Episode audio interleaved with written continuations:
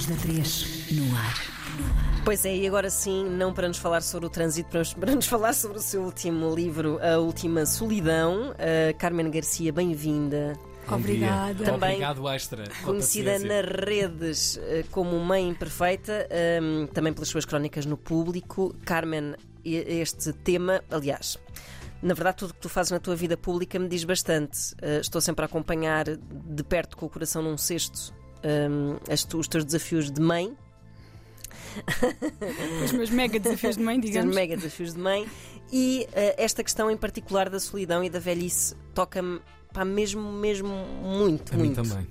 E pá, eu, eu penso, eu, eh, eu vou parar de falar de mim num instante, mas, mas tenho muito esta, este sonho que eu penso que nunca irei cumprir, porque tenho muito um pouco espírito empreendedor, que era de fazer qualquer coisa, não sei muito bem o quê, pel- pelos nossos velhos, Eh, porque sinto, e tu falas disso neste livro, que antes de tudo, de todas as questões políticas e económicas e etc., há uma forma de se tratar os velhos, como também há com as crianças, uma forma homogénea, como se os velhos, ao serem velhos, perdessem a identidade, como se todos gostassem de ser falados como se fossem crianças surdas.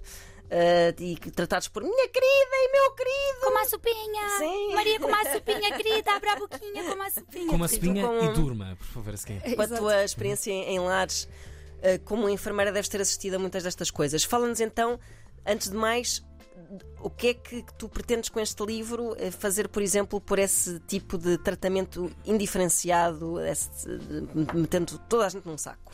Olha, o meu primeiro grande objetivo com este livro é pôr toda a gente a falar dos velhos. Uhum. Eu- acho que nós, nesta sociedade em que nós vivemos, nós somos uma sociedade frenética, desenfreada, eh, não conseguimos encontrar um lugar para os nossos velhos. Nós não conseguimos. E, e como tu bem dizias, isto, isto não é uma questão política, é uma questão cultural, Uhum, é, é nossa. Um, em primeiro lugar, porque os velhos já não produzem, portanto, numa sociedade tão materialista, tão, tão capitalista, os velhos não produzem são encostados. E depois, por uma questão ainda mais grave, que eu acho que é pela nossa cobardia. Nós, nós temos uma grande certeza na vida, que somos seres mortais, não é?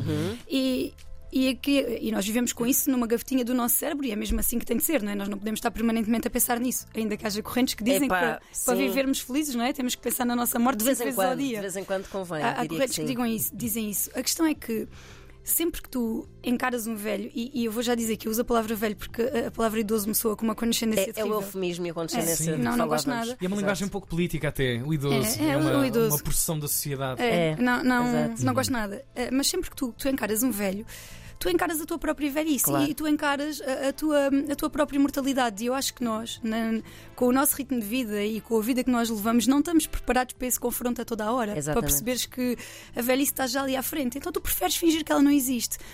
Aquilo que eu mais queria era que este livro metesse toda a gente a falar de velhos outra vez e, e que levasse as pessoas a repensar a forma como os tratam e também se desse, não é? Eh, o próprio. eh, e aí, já numa parte mais relacionada com, com o governo, a própria forma como temos os nossos lares organizados. Claro. porque assim, tu, tu cada, vez vives, cada vez vives mais anos, vives mais anos, vives com mais doenças. Antigamente, há 20 anos, as pessoas entravam num lar com 70 anos, agora entram quase com 90. Uhum. E tu continuas com o mesmo modelo de organização, não dás resposta. Nós temos, eh, em 2080, eu vou já dar assim um dado Opa! a muito longo prazo. Ai meu Mas Deus. em 2080 em Portugal tu vais ter 317 velhos por cada 100 jovens. Então, se a gente não fizer nada, se a gente não começar a mudar as coisas, isto é uma bolha que nos vai arrebentar nas mãos. Claro. Portanto, mesmo em termos de, de- de leis e de medidas, as coisas têm de ser feitas. Uhum. Ainda que o meu grande objetivo seja mexer com cada um, que cada um de nós repense. eh, opá, tu não imaginas quantos idosos eu vejo abandonados. Eu já via nos anos de trabalho em hospital idosos que ficam. Que ninguém os vai Ficam, buscar, claro. eles ficam. Nós tivemos uma nós tivemos uma senhora que viveu connosco um ano dentro de um serviço de internamento onde Oh, ela não precisava Deus. de estar. E várias vezes a família disse que ia buscar, nós preparávamos as coisinhas, metíamos o saquinho, vestíamos-la, E não aparecia ela ninguém. ia para o cadeirão toda contente que os filhos a vinham buscar e nunca ninguém Horrível, apareceu. horrível, horrível, horrível. E, mas sabes que isto é, é tão comum que nós Pois. começamos a criar uma casca. Porque Claro. isto, às tantas, é, é aquilo com que nós lidamos. Eu não sei como é que tu chegas a casa e não, não sei, de, de- não- inteira. A, a e- pergunta servindo para tantas dimensões da vida hospitalar e médica e de assistência, neste caso em particular, é porque é uma última estação. eh, são pessoas que fizeram alguma coisa por este mundo, por nós, para termos o- os nossos benefícios e a vida que temos e a qualidade que temos em, em grande maioria das dimensões da, da vida.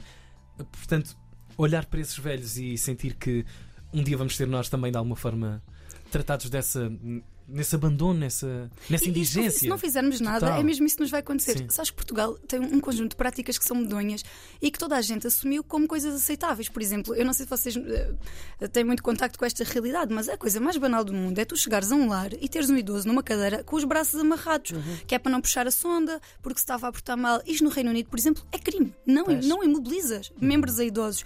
Tu tens noção do que é que é estar sentado, teres uma comissão no nariz e não te poderes coçar porque tens os braços presos, sendo que ainda por cima tens uma demência, estás desorientado, não sabes Claro. porque é que estás preso e aquilo só incrementa. Pá, é terrível. E, e- e nós precisamos urgentemente de falar destas coisas, trazê-las para cima da mesa e de mudar a forma como olhamos para a velhice e como tratamos os velhos, porque isto não é mais aceitável. Sabe que eu critico muito, e já escrevi no público várias vezes sobre isso, o papel de- da mulher na comunidade cigana, como a mulher ainda tem um papel tão atrás do homem, menos escolaridade, o- um abandono mais precoce da escolaridade, um papel mais subserviente. Mas há uma coisa que todos devíamos aprender com os ciganos: nunca ninguém viu um velho cigano abandonado. Isso te garanto. É verdade. Eles são as figuras mais respeitadas dentro da comunidade.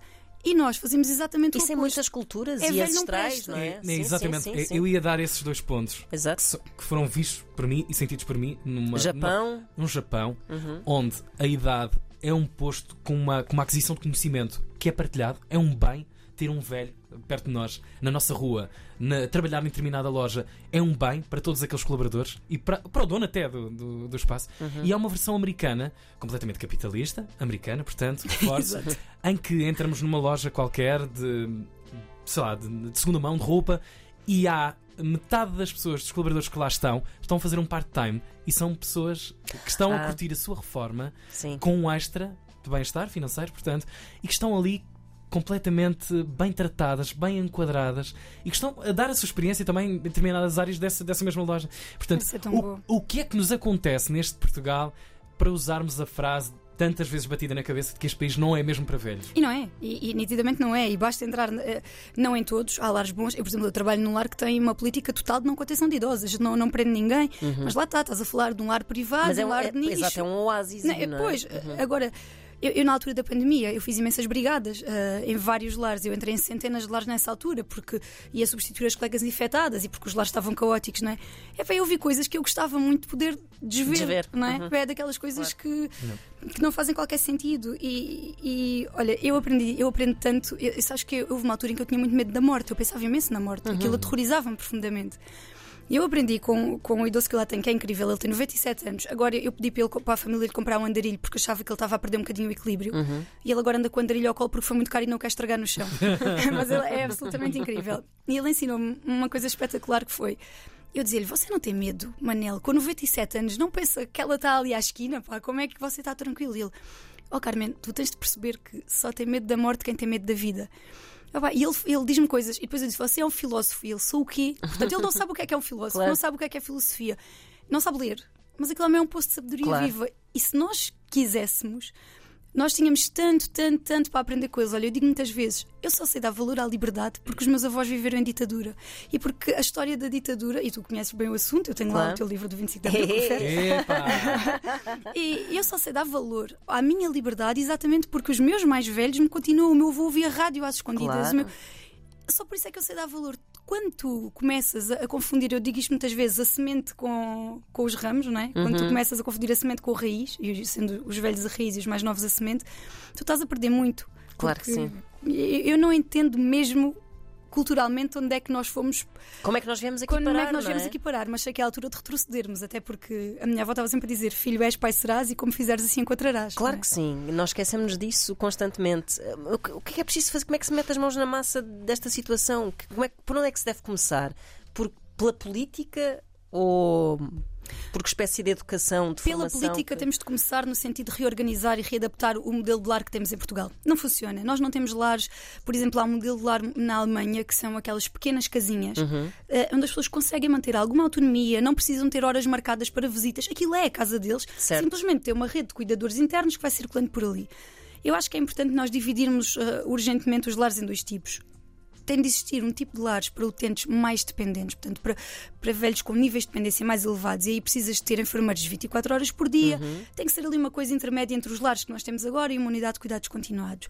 Mas depois apostar para os doentes mais, ou para os doentes, neste caso não, para, para os nossos velhos mais autónomos, apostares numa rede mais residencial, onde lhes promovas uma maior autonomia, onde eles possam sair. Porque o que tu tens agora é uma coisa que tem que servir para todos e acaba por não servir para ninguém. Claro.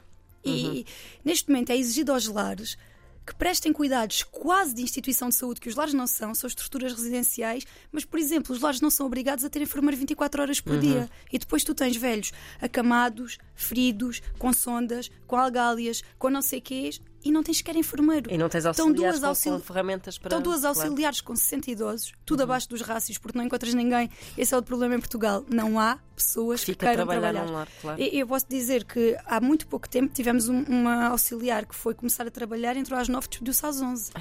Foram duas horas, porque lá está, o trabalho é duro, é pesado e nós, a maioria das pessoas não está preparada para olhar a velhice nos olhos assim. Uhum. E temos de começar por aí, por esse lado mais político, mas, mas a verdadeira revolução tem de começar dentro, Dentro de cada um de de nós. nós. Isso é que é, essa é que é difícil de, de começar, Mas diria é- eu. Era essa que eu queria muito, que este livro, não sei, o livro relata várias histórias. Sim, de- são, história, são histórias que tu foste angariando eh, e que contas de uma forma. Ele é personificado, portanto. Pronto, exato. É, cada capítulo conta a história de um De um- velho. sim, que, E eu- não, que não, são, não tem os nomes exatamente das pessoas, não é? Não tem, não Pronto. tem. Não. Sabes por isso é que eu às vezes tenho dificuldade. Porque, ah, a história, aquela. E eu E pensava, tens de que pensar, nome pera, é que eu lhe é que dei? era? Quantas Exato. vezes já chamaste o nome verdadeiro? Olha, pior, Sim, claro. pior. ah, ah, é, na edição, ah, ah, a Paula, que fez a edição do livro, mandou-me uma a dizer: Ó Carmen, a partir do meio do capítulo acho que lhe começas a chamar A o nome verdadeiro. verdadeiro, pois, porque do meio claro. para a frente eu já estava sempre a pôr o nome Claro. verdadeiro da pessoa. Mu- Mudei-lhe o nome a meio. Mas eu acho que isto são histórias ah, tão bonitas, quer dizer, algumas bastante más e Sim, duras de ler. mas eu acho que talvez seja as pessoas lerem estas histórias, conhecerem o Custódio, conhecerem a Rosa, conhecerem. Talvez ajude a conhecerem as histórias reais. Olha, sabes, uma coisa que me marcou muito foi um, um senhor aqui de Lisboa. Vocês não imaginam a procura que há de lá, nos lares alentejanos que as pessoas- eh, pela, por parte das pessoas de Lisboa. Aqui é tudo mais caro, os lares têm menos espaço exterior, portanto há uma grande procura. Ah, bem, nós tivemos lá uma senhora, ela era tão querida, era assim uma super tia. E então um dia nós fizemos um arraial, um arraial dos Santos Populares e fizemos uma marcha do lar. E ela estava tão feliz, uma senhora com uma demência já séria, mas estava tão feliz a marchar. O marido chegou lá e desatou a chorar. E eu, então? Então ela está tão contente. E ele disse-me: Olha, a minha mulher odiou os Santos Populares a vida toda. Não podia com as marchas. Tínhamos de sair sempre de Lisboa nesta altura. Vê-la aqui, tão feliz a marchar, significa que a minha mulher já não existe. Pois. Está ali um corpo, mas a minha mulher morreu. incrível, incrível. E, e há incrível. tantas histórias assim. Eu, eu tive um senhor, um, um utente, que está aqui a história dele, porque para mim é a mais marcante de todas, que é o Custódio, que foi um senhor que foi sempre tratado como um louco, era um indigente, nunca teve família. E ele ficou cego. E tu sabes que ele convenceu-se que tinha ficado cego porque não tinha ninguém para ver. Como ele não precisava de ver ninguém, achou que aquilo era um castigo de Deus. Não tens ninguém para ver, então eu vou cegar-te.